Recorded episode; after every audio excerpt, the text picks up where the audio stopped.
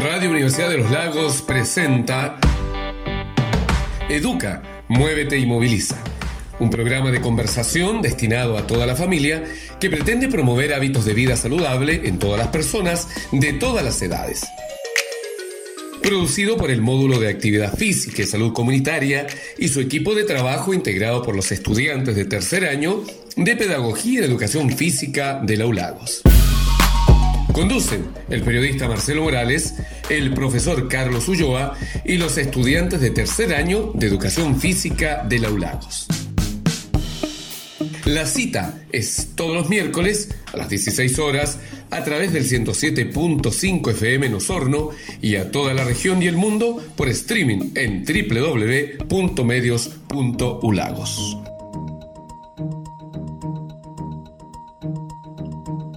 Hola amigos y amigas, un saludo cordial para todos y todas. Estamos dando inicio a nuestro segundo programa, el segundo programa de la segunda temporada. Sí, así de contentos estamos. Este es un programa 100% realizado por los y las estudiantes de Pedagogía en Educación Física.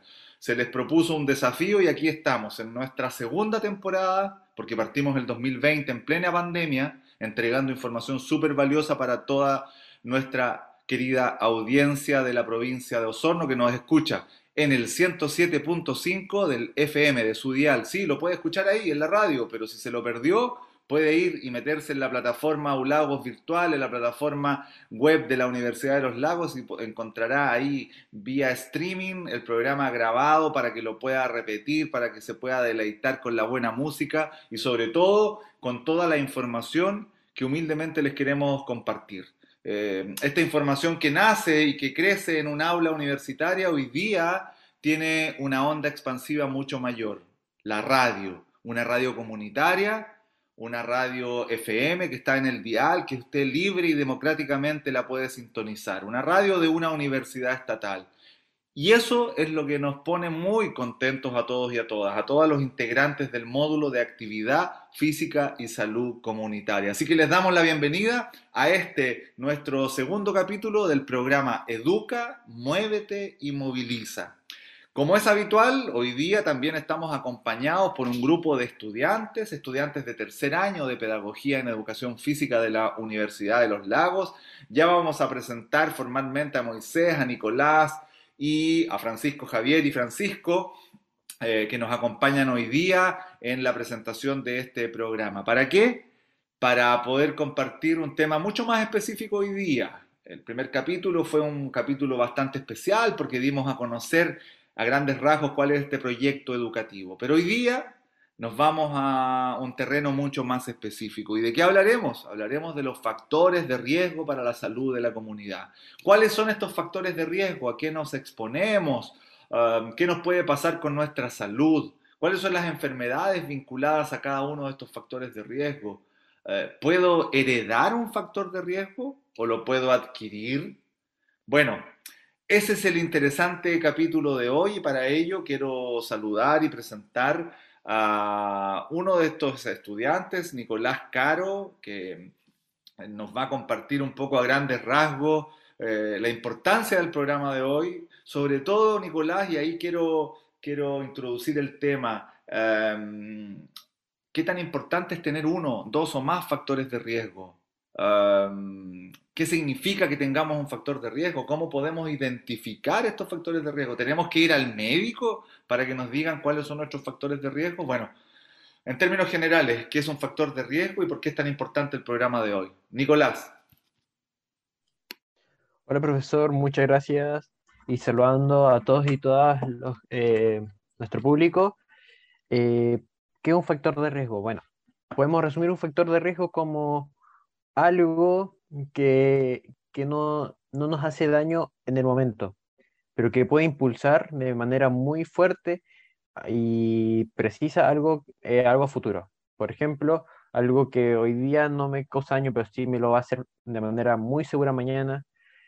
¿Y por qué es importante conocer esto? Porque es la, eh, ¿qué es un factor de riesgo? Porque es la única manera de saber, eh, o sea, de tener una conciencia de ¿qué estoy haciendo por mi salud el día de mañana? Em, ¿Es necesario ir a un médico? La verdad es que, o sea, es bueno ir a los médicos, pero no es necesario.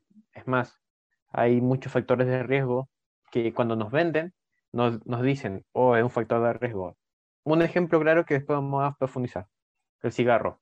El cigarro te dice todo su etiquetado por todos lados que es un factor de riesgo y todo lo que provoca, y aún así uno eh, decide comprarlo. El colegio nos enseña desde que somos muy pequeños muchos factores de riesgo, el alcohol, em, conductas que muchas veces son propias de la edad, son, factores de riesgo, eh, ser osado, em, no sé, vivir en, vivir en una ciudad como la de Osorno, con un invierno demasiado contaminado, es un, también un factor de riesgo. Hay muchos factores de riesgo eh, que muchas veces los puede identificar una amplia eh, variedad de profesionales, desde sociólogos, analizando temas económicos y toda la cosa, hasta médicos, eh, analizando otros tipos de, cosas más específicas. bueno, y es, es más o menos eso como una visión general. Perfecto, perfecto. Súper super claro tu análisis, eh, Nicolás. La pregunta era, ¿es necesario ir al médico para que te diga cuáles son los factores de riesgo a los cuales están expuestos? Esa era la pregunta. Siempre es importante, como tú decías, ir al, médico, ¿no es cierto? Hacer chequeos periódicos, porque a veces hay enfermedades muy silenciosas que no entregan mayor información al organismo de una persona. Eh, la pregunta básica y específica para no confundir a nuestra audiencia es, ¿es necesario ir al médico para que me diga cuáles son los factores de riesgo a los cuales yo estoy expuesto?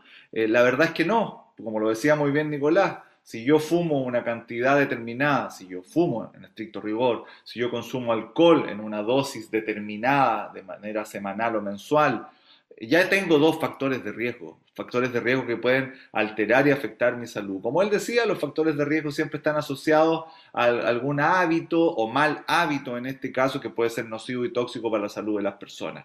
Y bajo esa lógica, bajo esa lógica, me gustaría, Francisco Javier, em, enumerar una serie de factores de riesgo. Por ahí Nicolás nos comentaba y nos hablaba ya de dos, nos adelantaba dos, que el tabaquismo y el eh, consumo de alguna sustancia eh, ilícita como una droga o el alcohol. Pero ¿qué otros factores de riesgo tenemos, Francisco Javier, y cómo podemos ayudarle a las personas que hoy día nos están escuchando a poder identificar y saber, oye, ¿qué pasa? Yo tengo solo uno, ¿eso es dañino para mi salud? O otra persona puede decir, ¿sabes qué? Yo tengo cinco factores de riesgo, parece que estoy en aprietos, tengo que hacer algo. Francisco.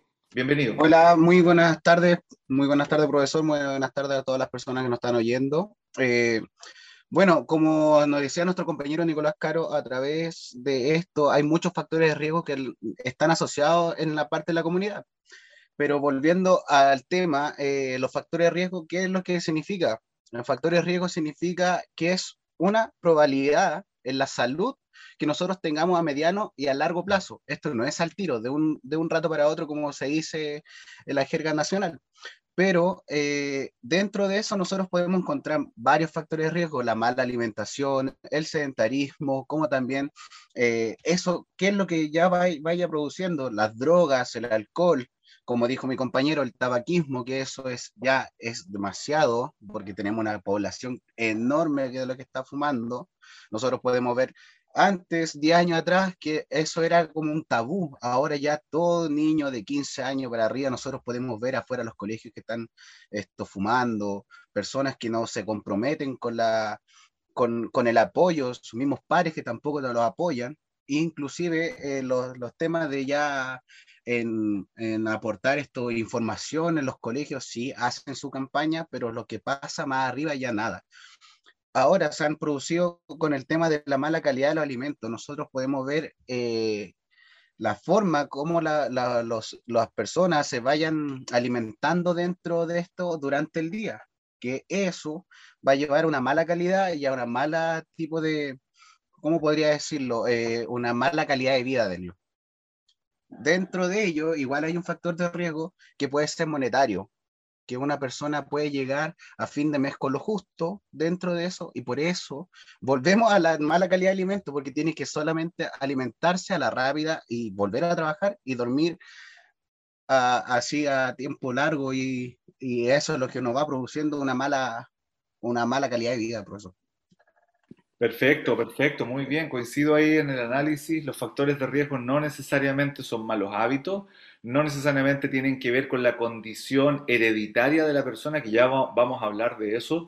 ¿Qué pasa si yo tengo un papá o una mamá que ha sufrido algún tema cardiovascular, por ejemplo, un accidente cardiovascular? ¿Qué tan preponderante puede ser para mí como hijo o hija? Entonces, hay aspectos también socioeconómicos, socioculturales que tienen que ver con la alimentación, que tienen que ver también con el nivel eh, educacional de las personas, ¿por qué no decirlo? Porque, eh, claro, como tú muy bien lo graficabas, una persona que a lo mejor tiene un, como un porcentaje muy alto de la población chilena que vive con el sueldo mínimo, ¿no es cierto? Hablamos de un porcentaje muy alto de la población chilena que trabaja todo el día y habitualmente por ejemplo, pensemos en un obrero de la construcción que está gran parte del día eh, en el trabajo, a eso hay que sumarle los traslados, donde pasa gran parte de ese tiempo sentado y donde a veces la alimentación no es la más adecuada.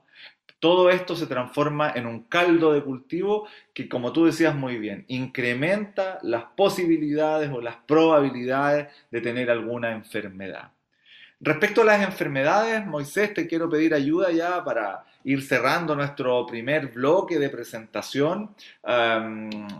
¿Qué enfermedades se pueden ir generando por la adquisición de estos factores de riesgo? Por ejemplo, si yo consumo mucho tabaco, ¿a qué me puedo exponer? Si mi dieta es muy rica en grasas saturadas, azúcares, refinados, ¿qué enfermedad podría tener? Porque claro, aquí hay una consecuencia. Si este factor de riesgo inmediatamente no me lo va a generar, si yo consumo muchos alimentos ricos en grasas saturadas, claro, no me va a generar la enfermedad inmediatamente, pero a futuros tengo probabilidades y altas probabilidades de que sí ocurra. Por lo tanto, también una relación ahí entre factor de riesgo y enfermedad. Moisés, bienvenido a este segundo capítulo de Educa, Muévete y Moviliza. Por favor, compártenos también tu, tu, análisis, tu experiencia, tus conocimientos en torno al tema, que el público hoy día está muy atento escuchando este programa. Bienvenido, Moisés. Profesor, buenas tardes. Antes que todo, agradecer la invitación y saludar a todas nuestras personas que nos están oyendo.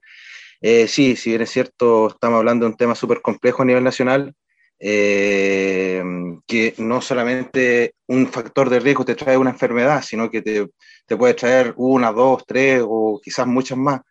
Esto, estamos hablando del tabaquismo, te trae problemas cardíacos, pulmonares, a la larga. Hay niños que empiezan fumando desde, desde chicos, donde ven en sus casas, empiezan que el tío fuma, o que el papá, o que el papá es un alcohólico, y, y así empiezan los problemas desde niños y a la larga, a los cuantos, 35, 40 años ya tienen problemas.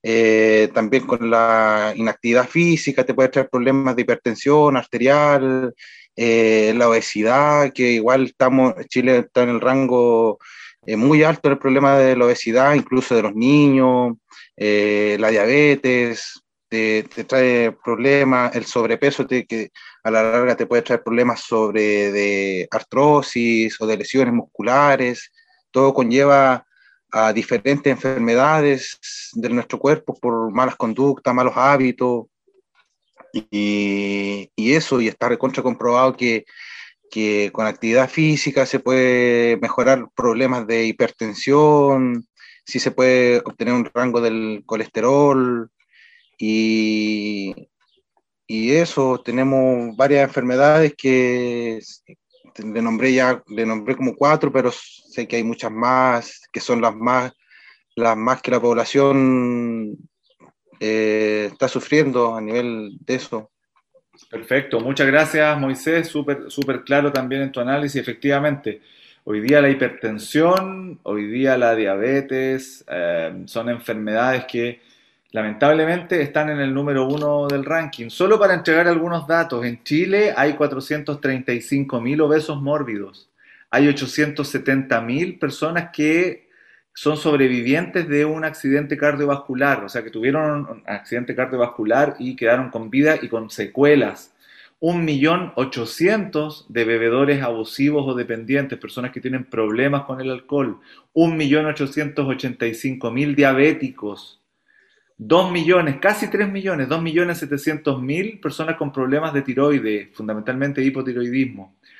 Y aquí esta cifra yo creo que es impactante. La cantidad de hipertensos que hay en Chile bordea los 4 millones, 3 millones 915. Los fumadores, ni hablar, bordean los 5 millones de personas en Chile. Los obesos en Chile bordean los 6 millones, 5 millones 750 mil. Personas que tienen exceso de peso o problemas con su peso, estamos llegando alrededor de los 11 millones.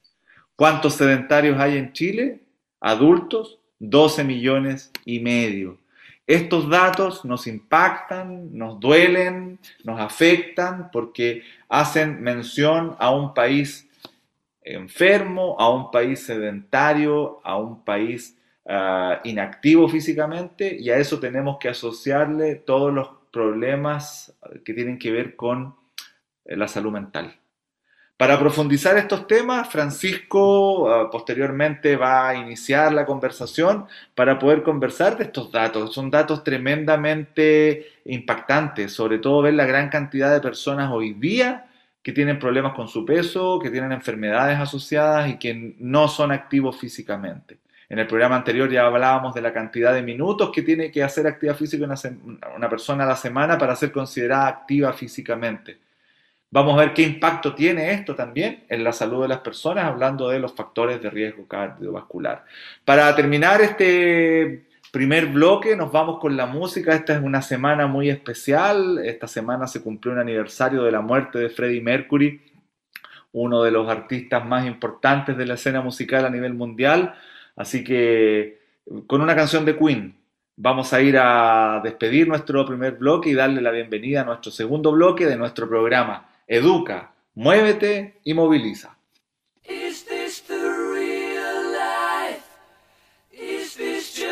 fantasy.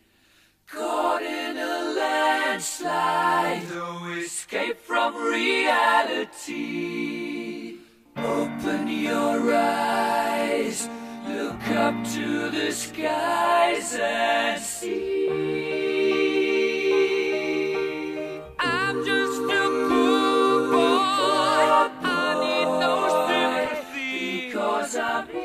Easy come, easy go little high, little low. Any way the wind blows doesn't really matter to me.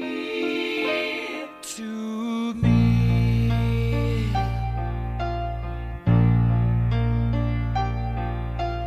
Mama just killed a man,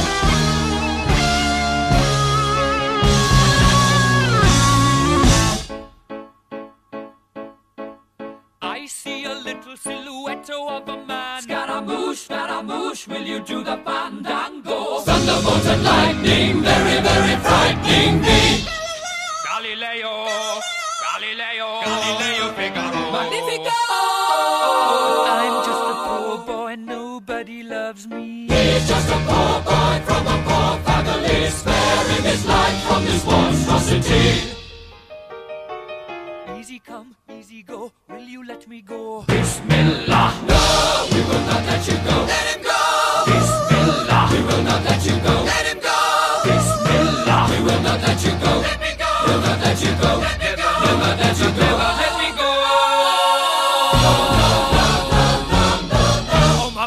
mia, mamma mia, mamma mia, let me go. Beelzebub has a devil put aside for me, for me, for me.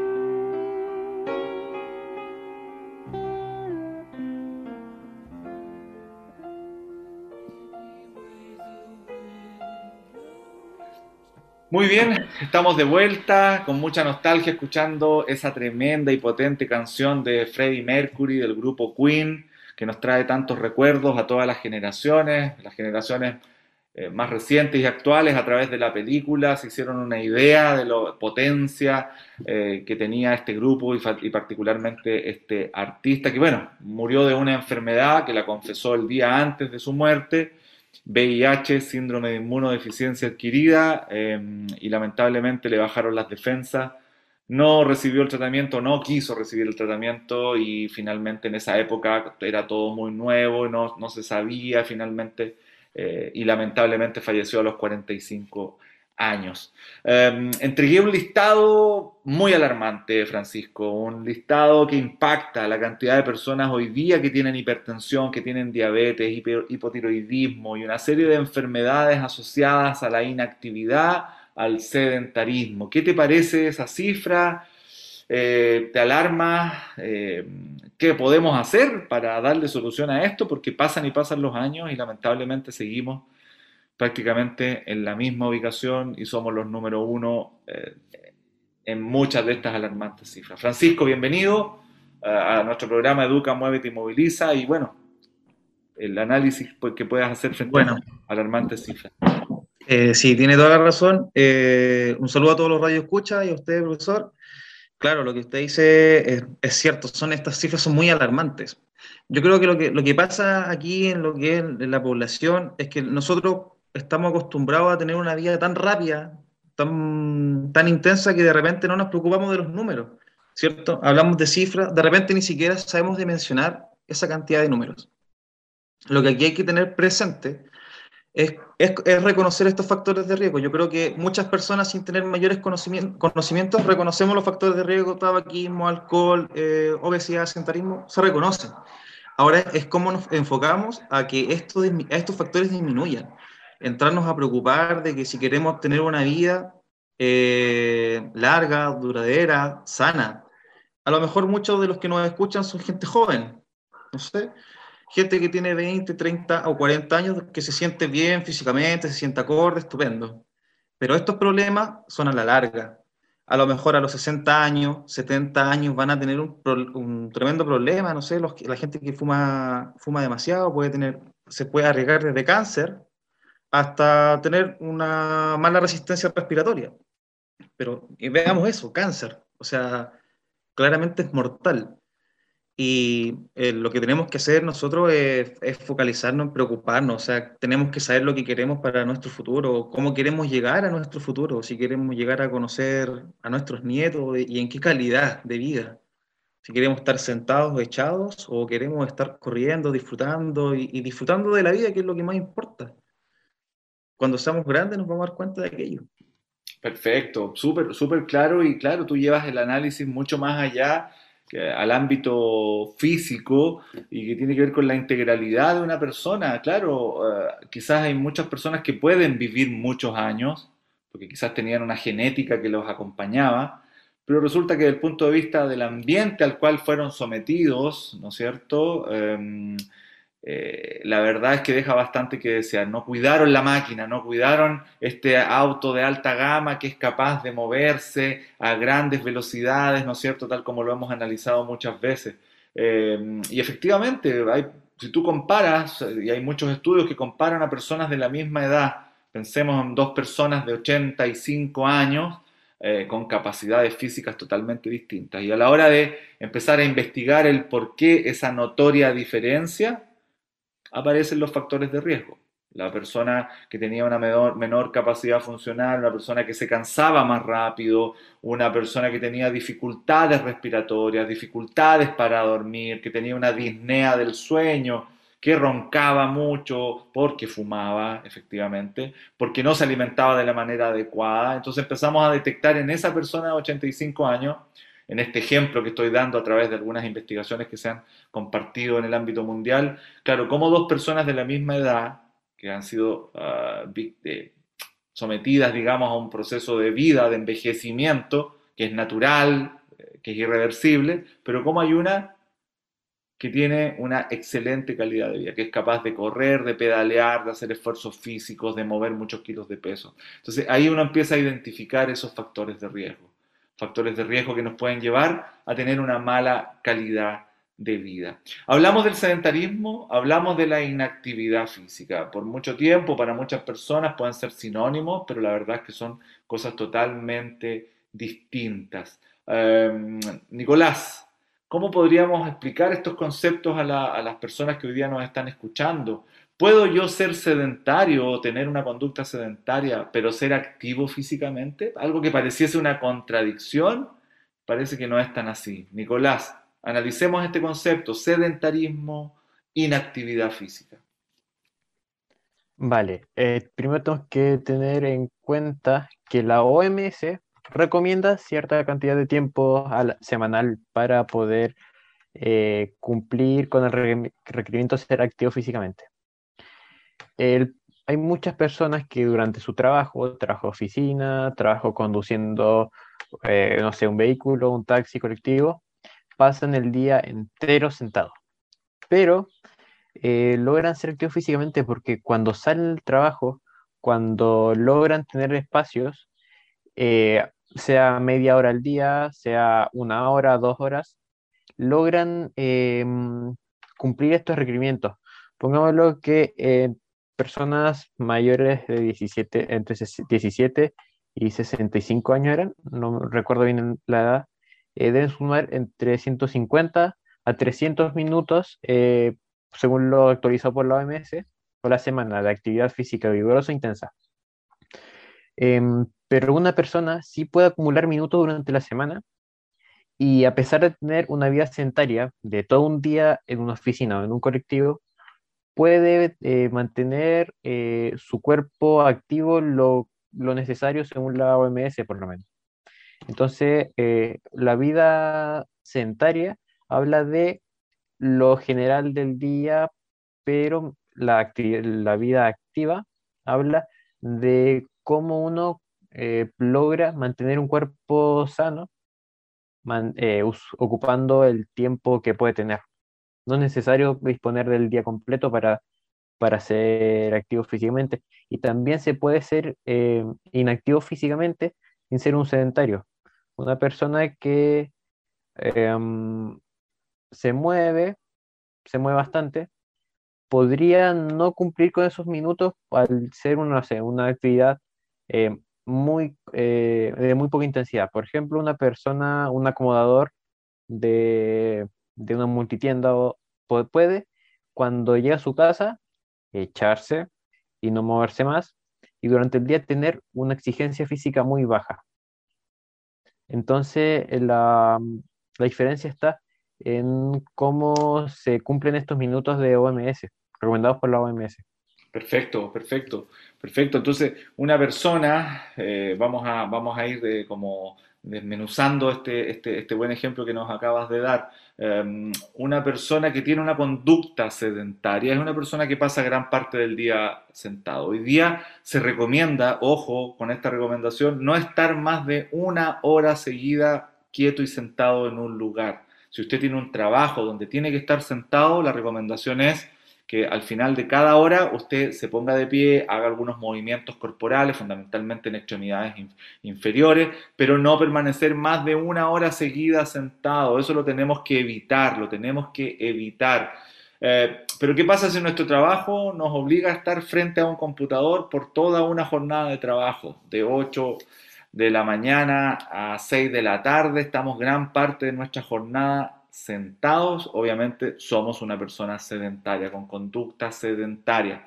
Pero esa persona antes o después de esa jornada laboral perfectamente puede ir al gimnasio, puede salir a correr de manera muy intensa, puede jugar fútbol, puede hacer algún tipo de actividad física al aire libre y esa persona podría transformarse en una persona activa físicamente. ¿Qué es lo ideal? Evitar la conducta sedentaria y ser una persona activa físicamente, respetando, como dice muy bien Nicolás, la dosis y las sugerencias nacionales e internacionales de actividad física que dicen, eh, como lo analizábamos en profundidad en el primer programa, 100 150 minutos para un adulto, una persona adulta, 150 minutos de actividad física moderada a la semana. Si usted no tiene tanto tiempo, bueno, puede hacer 75 minutos, pero de actividad física vigorosa, mucho más intensa. Si es menor de 5 años, 3 horas al día. Y si tiene entre 5, es niño, niña o adolescente mayor de 5 años, una hora al día.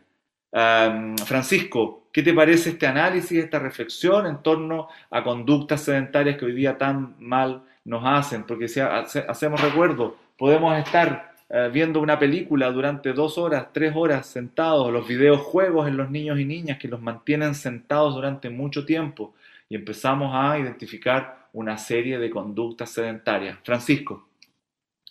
Eh, bueno, no, yo creo que es, es de suma importancia que con nosotros como, bueno, a los padres que nos escuchan, crear el hábito en sus niños, uno ya más grande, hacerse el hábito. Yo durante, eh, personalmente durante esta pandemia pasé mucho tiempo sedentario, producto de que mi trabajo no, no requería mayor esfuerzo, y, eh, eran largas jornadas y muchas horas sedentario. No tenía mucha actividad física, empecé a subir de peso, me preocupé.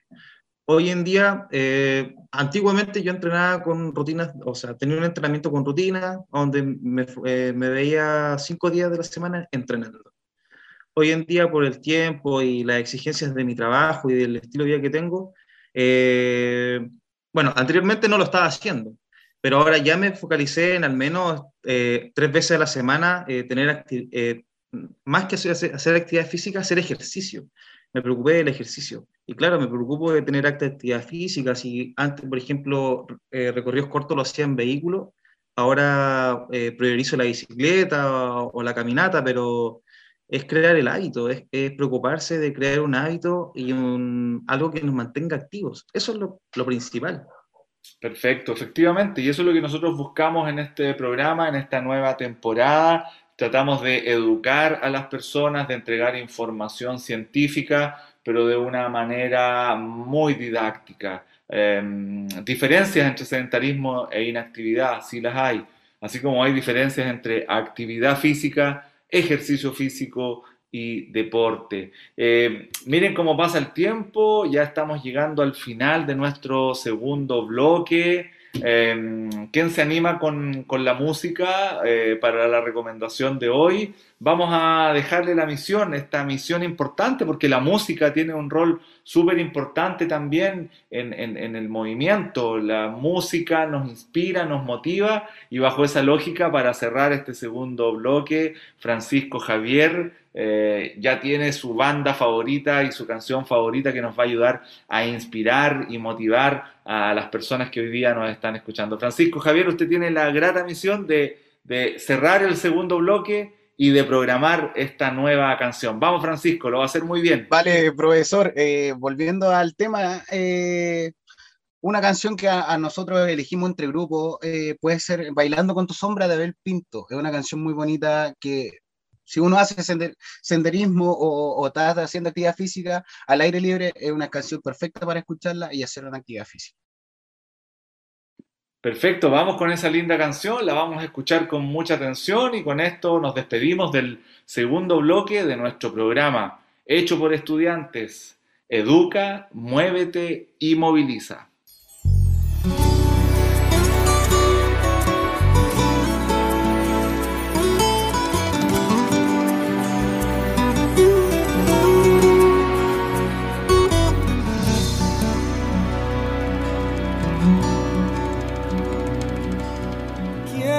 Podrá quererte como yo te quiero, amor? ¿Quién pregunto quién podrá quererte como yo? Siempre lo decías y me atabas a tu piel con ramo de besos y escuchábamos caer sobre los pechos decir lluvias de otoño en abril. Tengo esa nostalgia de domingo por llover, de guitarra rota, de oxidado carrusel. Ay, alelí, por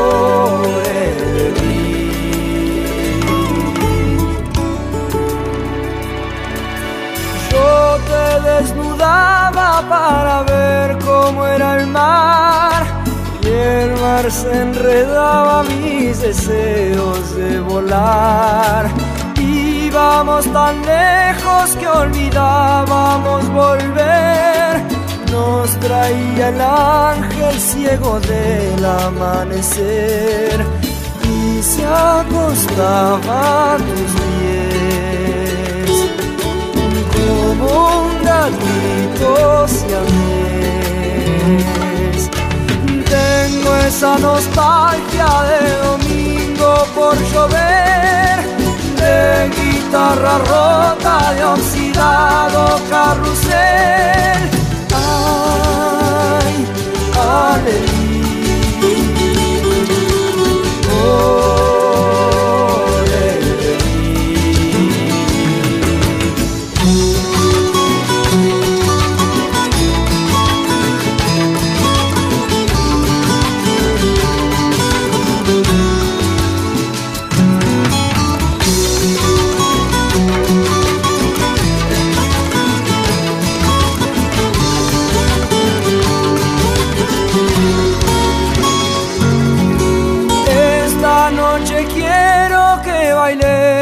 otra vez la canción que el viento nos cantaba en el ayer. Ya sabrá el infierno cómo hacer para aceptar que baile en mi celda con tu sombra sin parar. ¿Cómo he podido matar? A quien me hacía soñar. Tengo esa nostalgia de domingo por llover, de guitarra rota, de oxidado carrusel. Ay,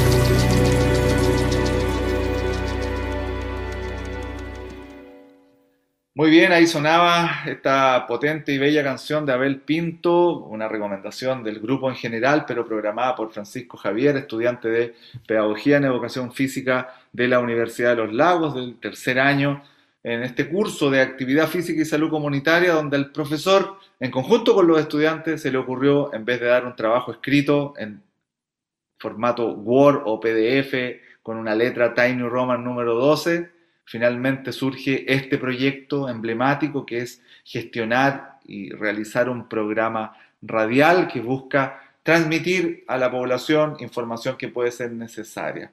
Tal como la información de la cual estábamos conversando en el bloque anterior, cuando hacíamos esta diferencia entre eh, inactividad física, sedentarismo, las recomendaciones y, y cómo afectan de igual manera a toda la población estos factores de riesgo. Uh, hemos enumerado algunos, pero ahora los vamos a profundizar y esta misión la tiene Moisés, Moisés Silva, eh, un poco para ir profundizando, Moisés, algunos factores de riesgo, entregando algunos datos importantes para que las personas también vayan ahí, eh, literalmente poniendo oído para detectar si efectivamente eh, ese factor de riesgo lo tengo o no lo tengo. Moisés, ¿cómo ayudamos a las personas a, a poder identificar y cómo podemos desglosar eh, cada uno de estos factores de riesgo?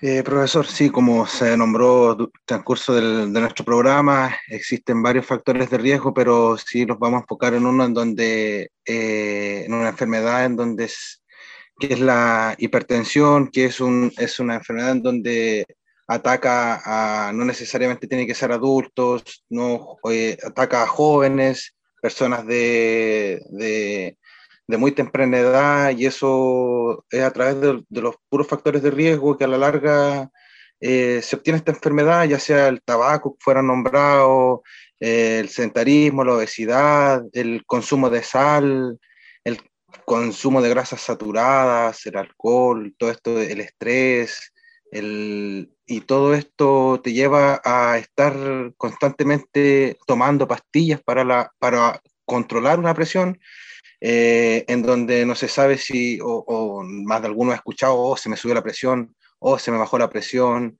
o andan con su maquinita para tomarse la presión para el control, que la pastilla, eh, eso, y los rangos de, de una presión arterial se, se, define como presión arterial por encima de los 140-90 y ya se considera grave eh, una presión que está por encima de los 180-120 y ahí se va jugando en donde se dice que tengo alta la presión o la tengo baja y, y, y hay que estar con un control que la pastilla, desconozco, profe, cuál es la pastillita que se, que me parece que es la,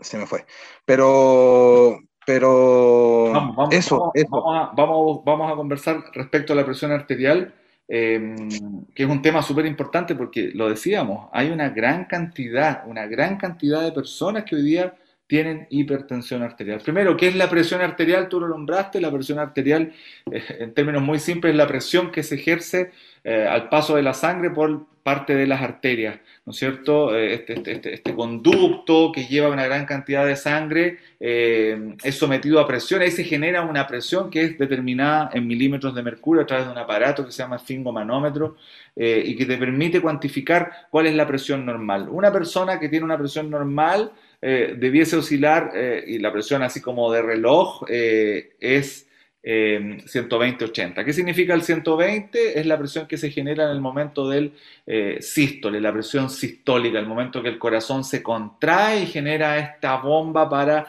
mandar sangre a todas partes y a todos los rincones del cuerpo. El 80, ¿a qué se refiere? La presión que se genera al momento del diástole. Por eso hablamos de la presión sistólica y la presión, diastólica, ¿no es cierto? Um, 120-80 es lo ideal, pero hoy día hay muchas personas que se escapan, eh, se escapan de esos valores. Y eso es lo peligroso. ¿Qué ocurre cuando la presión está alta? Fundamentalmente se ven afectados algunos órganos importantes, eh, los riñones, ¿no es cierto? Eh, el globo ocular, hay una serie de órganos que se ven afectados producto de tener una presión arterial muy elevada. Medicamentos para la presión arterial, hay varios, hay varios, pero hay, así como tú lo mencionabas, eh, hay, medicamentos para, para regular la presión, hay medicamentos para regular, por ejemplo, el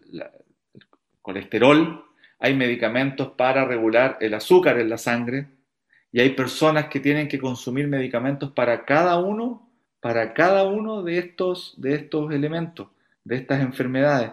Por lo tanto, bajo esa lógica, eh, hay que estar muy, muy, muy, muy pendientes de lo que, de lo que es. Por ahí eh, eh, hablaste del tabaquismo, el tabaquismo como un elemento importante. ¿Qué datos pudiésemos entregar respecto al tabaquismo, Moisés?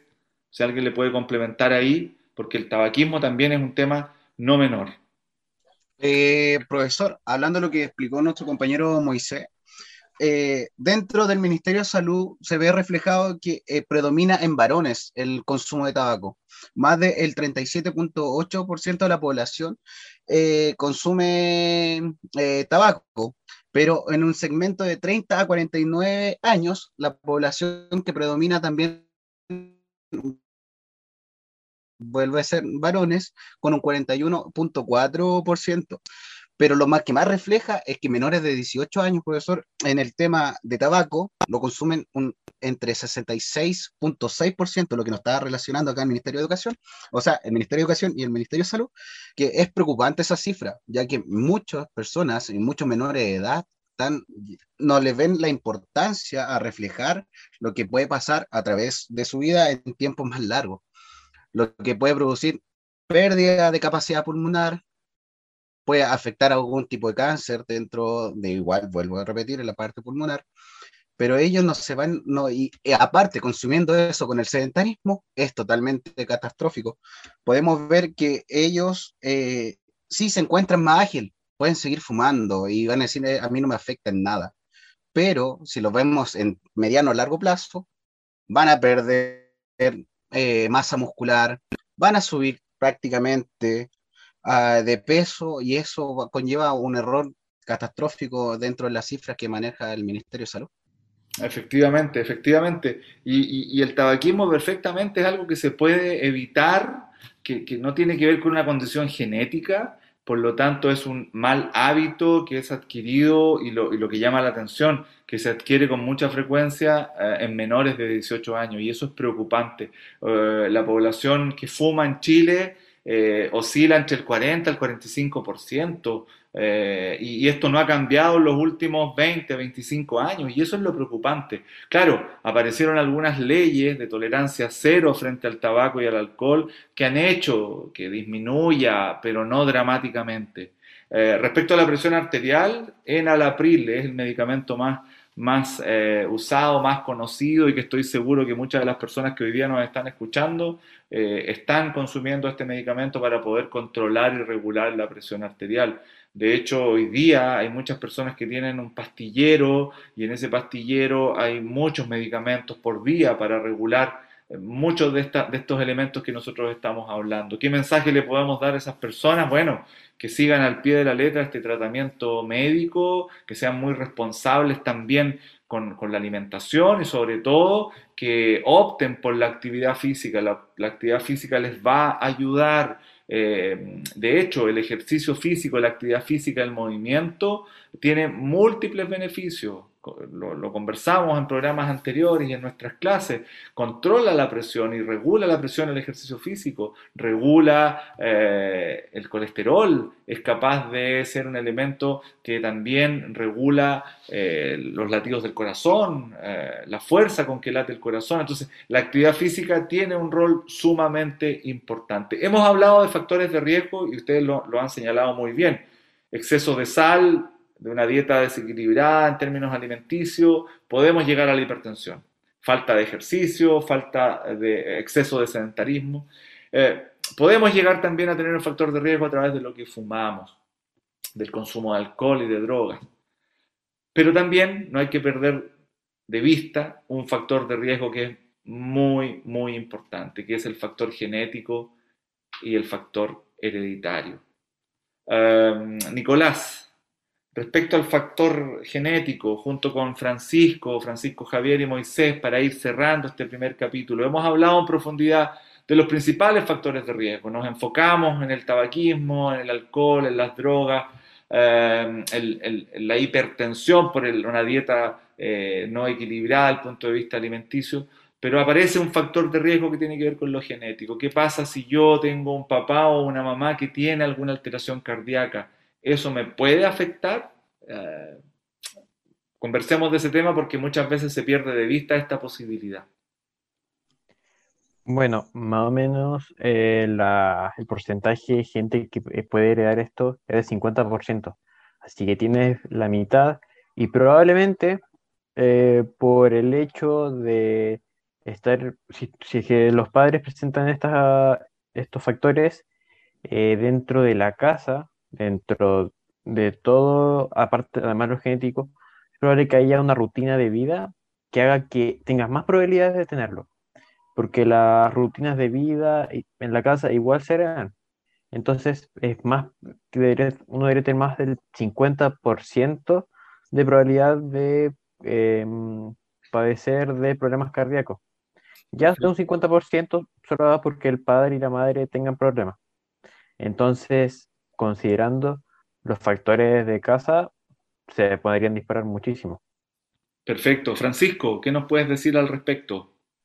No, eh, confirmar lo que dice mi, mi compañero. Claro que lo- hay factores de riesgo que son hereditables, perdón, que se heredan.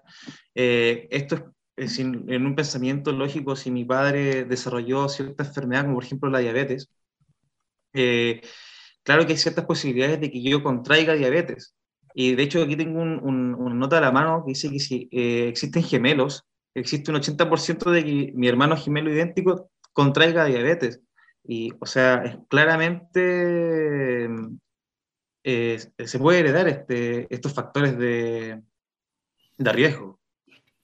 Solo, solo para compartir un dato importante eh, para las personas que nos están escuchando. Eh, si, no sé, imaginemos una persona, 20, 25 años, tiene un padre que tuvo un paro cardíaco que tuvo un problema cardíaco importante antes de los 45 años de edad, existen altas probabilidades que eh, también a mí me pueda ocurrir algo o al menos ya eso se transforma en un factor de riesgo. Eh, si por su parte la mamá tuvo un problema cardiovascular importante antes de los 55 años, eh, también existe la posibilidad que yo como hijo tenga esas probabilidades y ahí ese incidente en mi papá menor de 45 o en mi mamá menor de 55 se transforme en un factor de riesgo. Así de simple. Y si a eso, como lo hemos conversado durante todo este programa, yo le voy agregando otros elementos eh, que tienen que ver con malos hábitos fundamentalmente, porque es un mal hábito no hacer actividad física, eh, un hábito que se adquiere. Y ahí Nicolás daba con un tema muy importante que ya lo vamos a profundizar en otros programas. Eh, ¿Cuál es el rol que tiene el papá o la figura paterna y la figura materna o la mamá en la crianza de un niño o niña para eh, transformarlo en una persona activa físicamente o que tenga hábitos de actividad física. Es tremendamente importante. Cuando el papá y la mamá o la figura materna y paterna de la crianza están comprometidos con la actividad física, son activos físicamente, hacen caminatas familiares, se mueven constantemente, hacen ejercicio, juegan en alguna liga de fútbol, de básquetbol, están constantemente hablando eh, y, y- y el hijo o hija puede ver que esto está ocurriendo. Bueno, para este hijo o hija existen altas probabilidades de también transformarse en una persona activa, cercana al 100% de posibilidades de transformarse en una persona activa. Y eso es lo que nosotros buscamos, eso es lo que nosotros esperamos y eso es lo que nosotros queremos y por eso estamos aquí reunidos en este programa para poder, para poder analizar estos interesantes temas. Bien amigos y amigas, estamos llegando al final, al final de este tercer bloque, nuestro último bloque de este programa que nace desde una sala de clases en la universidad y que busca traspasar fronteras de esa sala de clases y poder compartir con todos ustedes y con todas ustedes estas temáticas que nos parecen que son sumamente importantes. A moverse, a hacer actividad física, a hacer ejercicio, a hacer deporte, a alimentarse de una manera responsable y adecuada. Sé que a veces los recursos no abundan, eh, pero hay muchas personas y familias que se las arreglan para, para evitar ciertos alimentos o ciertas conductas alimentarias que no son las más amigables para nuestro organismo. Ese es nuestro fin, ese es nuestro objetivo y para eso estamos hoy día junto a ustedes. Brevemente, 20 segundos cada uno para poder despedirse y dar un mensaje motivador para las personas que nos están escuchando. Brevemente, 20 segundos. Moisés, despídase de la, de la audiencia y, y- envíe un mensaje para, para todas esas personas que nos están escuchando. Eh, bueno, agradecer primero la invitación, eh, profesor, y, dar un pequeño mensaje a toda nuestra comunidad y decirles que, que crean y que, y que de verdad la actividad física nos ayuda.